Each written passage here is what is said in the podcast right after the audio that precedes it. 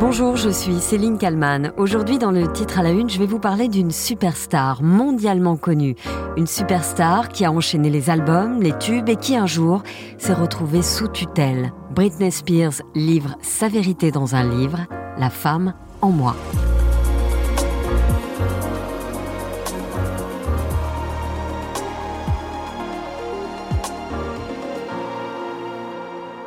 It's Britney, bitch.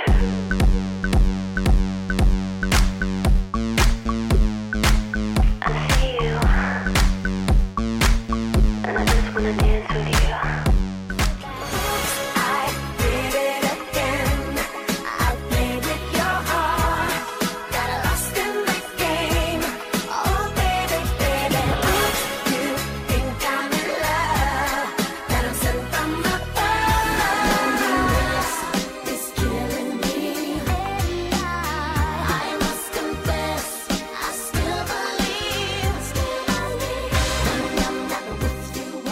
Voilà, Britney Spears et ses tubes planétaires.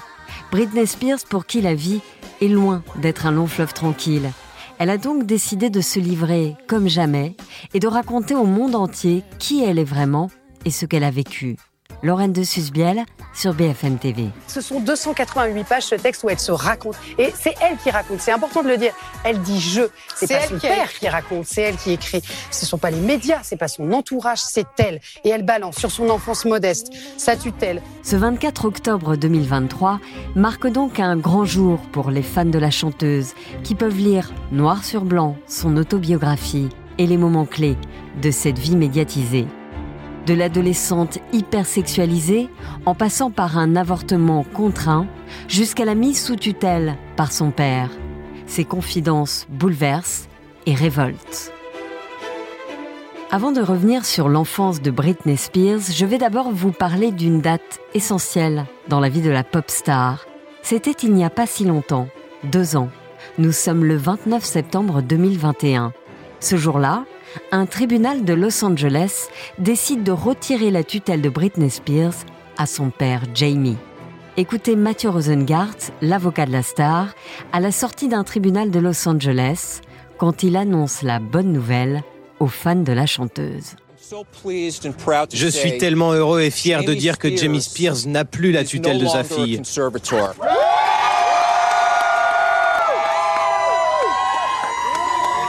Jamie Spears has been suspended. Jamie Spears a été suspendu et il sera officiellement destitué sous peu. Jamie Spears, qui pendant 13 ans a contrôlé la vie de sa fille de A à Z, est donc contraint de passer les commandes à un expert comptable. L'avocat de Britney n'a pas hésité à qualifier Jamie Spears d'homme cruel, toxique et abusif. D'ailleurs, dans son autobiographie, la chanteuse raconte ce détail glaçant où son père lui aurait dit un jour Britney Spears, désormais, c'est moi. Britney Spears fêtera ses 42 ans le 2 décembre prochain. Elle a grandi à Kentwood, en Louisiane. Sa mère est institutrice et son père ouvrier dans le bâtiment, souvent au chômage. Dans son autobiographie, elle raconte le stigmate de grandir pauvre avec un père alcoolique qui terrorise tout le monde. Le désaccord n'était pas toléré, écrit-elle. La tragédie, c'est ma famille. Une famille qui n'a pas de doute. Britney a quelque chose en plus. La petite fille est en effet très douée pour la danse et la gymnastique, et elle a clairement aussi des capacités en chant. Sa mère l'emmène un jour à Atlanta pour passer une audition pour le Mickey Mouse Club, mais elle échoue. Recalée, car trop jeune, elle n'a que 8 ans. Mais un des producteurs remarque son potentiel et la recommande à un agent de New York. Alors qu'elle n'est qu'une petite fille, elle va passer ses étés à prendre des cours de danse et de comédie. Deux ans plus tard, elle participe à un concours de jeunes talents à la télévision américaine. Sa voix puissante impressionne.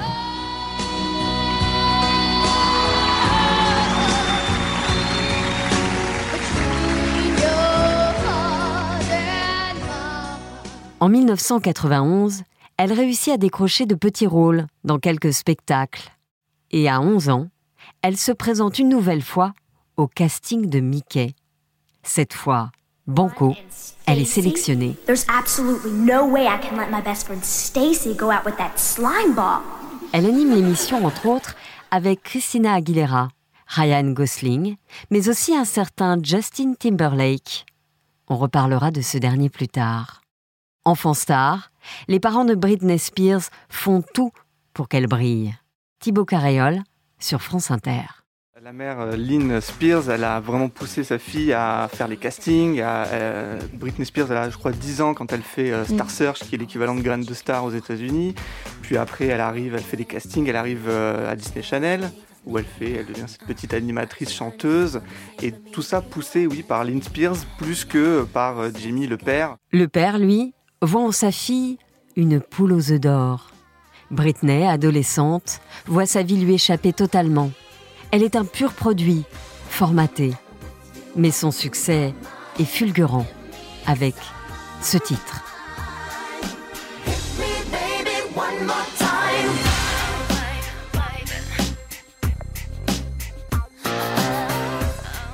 Baby One More Time sort le 12 janvier 1999. Un mois plus tard, l'album est certifié double disque de platine. En l'an 2000, Britney débarque en France, au Zénith de Paris, pour le plus grand bonheur de ses jeunes fans. Je savais que j'étais déjà connue aux États-Unis, mais là, waouh Ça fait vraiment tout drôle de voir que mon nom est connu dans le monde entier. C'est dingue, c'est même très excitant. Et écoutez comme le journaliste qui a réalisé le sujet parle de la jeune femme. Aujourd'hui, à la fois Angers Démon, la reine des ados cultive une personnalité double, celle d'une Lolita ambiguë qui lit la Bible entre deux concerts, tout en s'exhibant dans des tenues affriolantes. Mais la jeune femme a-t-elle seulement eu le temps de se construire? Rien n'est moins sûr.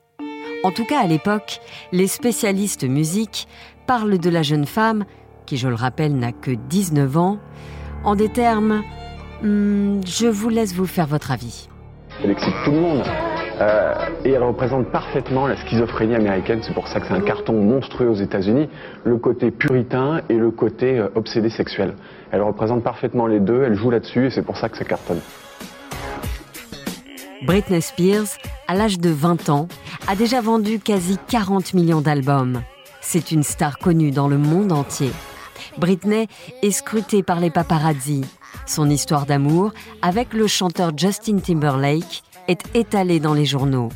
Dans son autobiographie, on apprend qu'elle tombe enceinte et avorte à contre-cœur. La descente aux enfers de Britney a lieu quelques années plus tard, en 2007. Quelques années plus tard, la jeune fille modèle tombe dans la cocaïne, sombre dans la dépression nerveuse, prend quelques kilos, se rase la tête, perd la garde de ses enfants. Ses déboires à la ville passionnent autant que ses performances à la scène. Même sur une mauvaise pente, Britney Spears inspire, passionne et questionne. Dans son autobiographie, elle écrit à propos de sa famille J'étais venue au monde pour alimenter leur compte en banque. Moins de 48 heures après sa sortie, son livre est numéro un des ventes. Et ce n'est sans doute qu'un début. Le début de sa seconde vie. Bonjour Loïc Dumoulin-Richet. Bonjour Céline. Vous êtes le créateur euh, du podcast CD de titres et expert euh, en pop musique. Euh, C'est fait, mon livre est l'ouvrage de célébrité le plus vendu de l'histoire et nous ne sommes qu'au premier jour. Merci aux fans qui ont toujours été d'un si grand soutien. Je vous aime tous. Voilà ce qu'a écrit Britney Spears sur Instagram. Est-ce que vous diriez, Loïc, qu'il y aura un avant et un après euh, Britney suite à l'apparition de ce livre Alors je l'espère pour elle qu'il y aura un après un peu plus positif que ces dernières années. Pour elle, on peut que l'espérer. Clairement, ce livre, c'est un, énorme pavé dans la mare de la pop culture. Euh, elle va pouvoir rétablir sa vérité. Elle peut rétablir grâce à, à ce livre euh, à la première personne où elle raconte son histoire. Après, est-ce que euh, ça aura des conséquences sur les différents protagonistes qu'elle cite, à la fois sa famille, ses ex, euh, notamment Timberlake et Federline ou euh, ses fans aussi peut-être qui vont prendre conscience du calvaire qu'elle a vécu, même si on l'a, on l'a compris, ça a été assez documenté ces dernières années. Elle a vécu des années très très difficiles sous la tutelle de son père. Bah, on espère pour elle qu'elle va, que ça va lui permettre de se reconstruire. Et, mais j'ai pas l'impression que ça va euh, relancer sa carrière musicale. Elle semble pas en avoir très envie en tout cas. Ce qui est dingue, c'est que le livre, donc à peine sorti, est déjà numéro un des ventes, mais partout. Britney, c'est l'icône pop de ces 25 dernières années, enfin, avec Beyoncé et Taylor Swift qui sont à peu près à ce niveau-là. Euh, clairement, Britney, elle a marqué toute une génération, à la fois les parents, euh, je pense, de ses fans de l'époque, euh, parce que elle était un peu subversive, controversée. Elle en parle beaucoup d'ailleurs dans le, dans le livre. Elle faisait peur à une certaine, à une certaine partie de l'Amérique et, de, des parents de ses fans. Et puis elle a, oui, elle a marqué la pop culture parce qu'il faut quand même se rappeler que Britney, c'est un nombre invraisemblable de titres, de tubes, de, chansons qui sont devenus des marqueurs de leur époque. On pense à Baby One More Time, ou Side It Again, ou encore Toxic, qui est vraiment son, tube emblématique. Et même après des choses qui ont peut-être un peu moins marché à certaines époques, mais qui sont devenues vraiment iconiques comme Work Beach ou Gimme More, ce genre de choses qui sont un peu, peut-être pas les grands tubes que n'importe qui vous citerait, mais qui sont des chansons très importantes dans sa discographie. Dans ce livre, La femme en moi, elle parle évidemment de sa, tutelle, de ce père qui devient multimillionnaire grâce à ses, ses, cachets faramineux. Et on comprend en lisant le livre bah, qu'elle est complètement sous son emprise et on comprend aussi que sa situation familiale, euh, finalement, a toujours été instable. Elle n'a pas eu le temps de se construire. Bah, c'est le drame de Britney, clairement. Euh, et c'est aussi ça qui rend peut-être cette histoire aussi intéressante et aussi universelle. Euh, même si on n'est pas tous des pop stars de son, calibre. Euh, Britney Spears, c'est le reflet de son époque, c'est le reflet de son environnement. Euh, ses parents, c'est tel qu'elle les décrit et tel qu'on a pu le comprendre, ce sont des gros losers, hein, clairement, qui euh, se sont mis en tête et qui ont vu que leur, euh, leur fille avait un, un, potentiel et qui se sont mis en tête d'en faire une star, ce qu'ils ont euh, quand même réussi à faire, mais parce qu'elle a tout sacrifié, elle a sacrifié son enfance, son adolescence, ses premiers émois, ses, sa construction. C'est c'est-à-dire que quand elle avait 8 ans, elle passait en fait ses étés à apprendre à chanter, à danser. Oui, et de manière très intense, comme on sait faire aux États-Unis pour faire des, des enfants stars. elle a fait le Mickey Mouse Club ensuite, et puis, très jeune, son premier album, elle l'enregistre, elle a 15 ans, Baby One More Time, ça sort, elle a 16 ans. C'est une très très jeune fille euh, qu'on a catapultée dans un monde d'adultes, d'adultes sans foi ni loi en fait, parce que c'est une industrie qui a besoin de créer des stars, de faire de l'argent, de vendre des disques et des, places de tournée, et donc elle a rempli cette, cette fonction.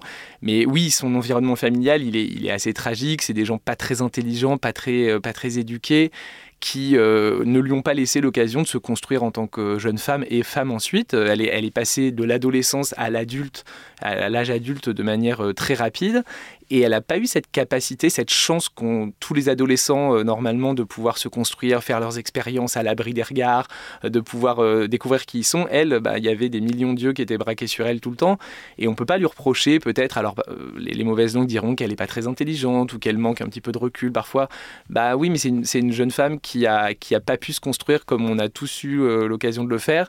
Et aujourd'hui, bah, elle, elle, a 40 et quelques années, 42 ans, et elle, elle découvre euh, ce que c'est que d'avoir vécu cette période. Enfin, elle ressort, à mon avis, d'un tunnel gigantesque qui a été un rouleau compresseur pendant des années. Et aujourd'hui, enfin, elle peut rétablir euh, en quelque, en quelque sorte sa, sa vérité. Dans ce livre, il est question d'emprise et elle raconte aussi son histoire avec Justin Timberlake.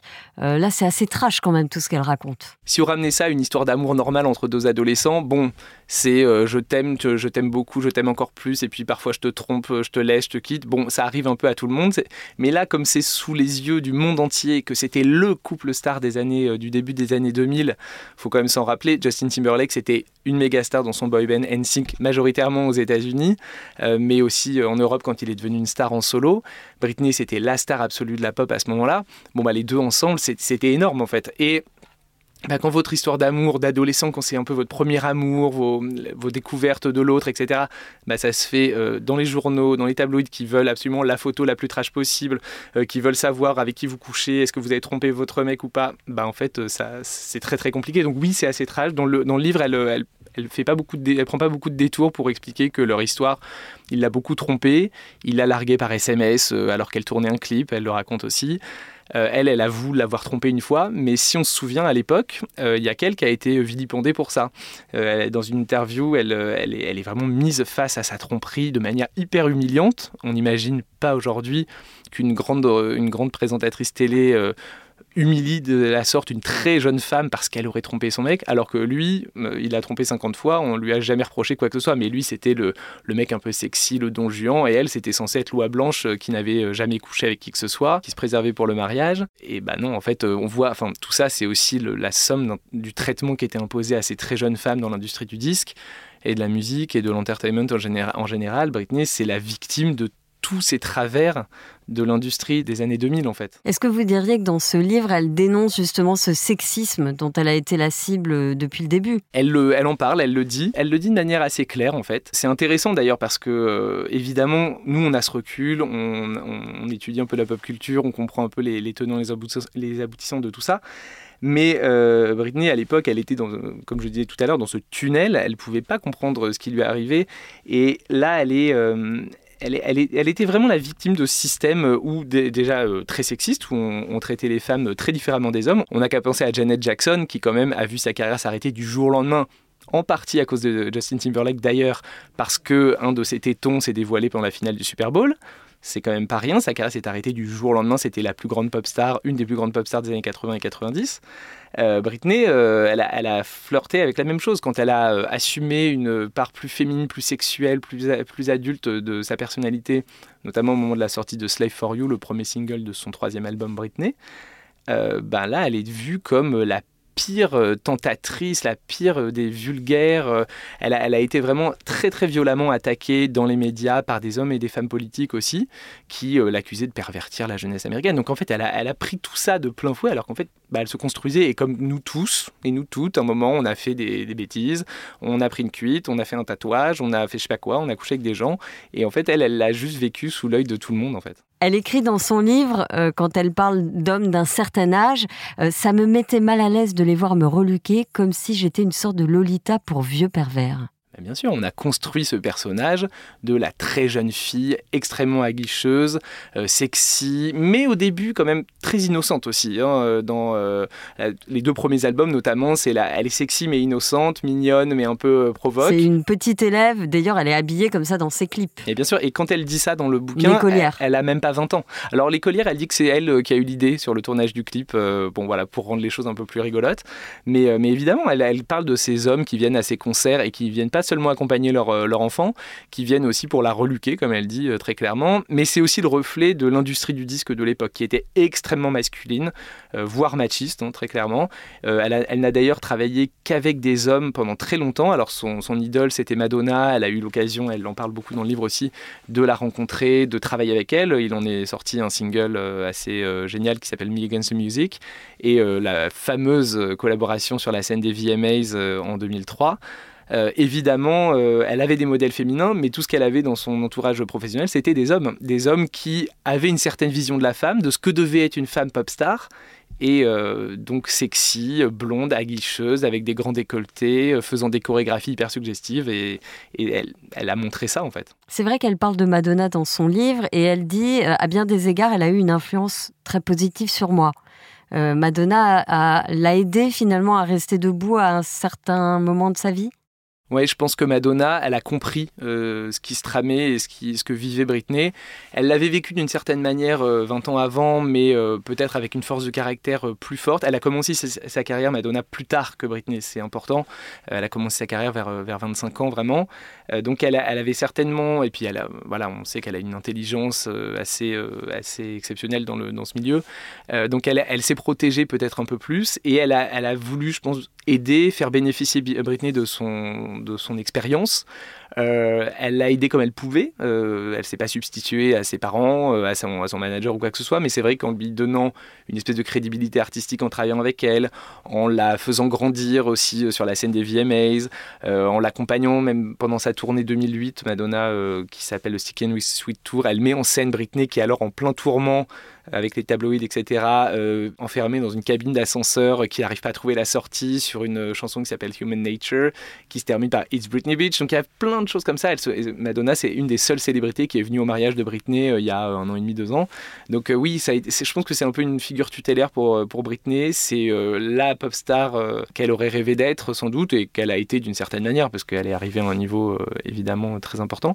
Donc oui, euh, Madonna, je pense, a joué un rôle très important dans la vie de Britney. Merci beaucoup, Loïc Dumoulin-Richet. Je rappelle que vous êtes le créateur du podcast CD de titres. Merci d'avoir répondu à mes questions pour le titre à la une. Merci Céline. Et merci à Marie Aimé pour la réalisation de cet épisode. Merci à vous de l'avoir écouté. N'hésitez pas à le partager et à le commenter sur toutes les plateformes de podcast. Vous pouvez aussi vous abonner au titre à la une. Je vous donne rendez-vous demain pour un nouvel épisode.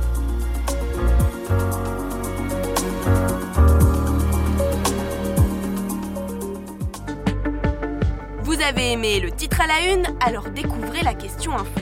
Dans l'épisode du jour, on parle de l'entreprise Meta. La maison mère de Facebook et d'Instagram est accusée de détériorer la santé mentale des jeunes. Une quarantaine d'États américains portent plainte. Mais alors, quelle méthode dénonce-t-il? On en parle avec notre journaliste tech à BFM TV. La question info, c'est à retrouver en podcast sur bfmtv.com et l'ensemble des plateformes d'écoute.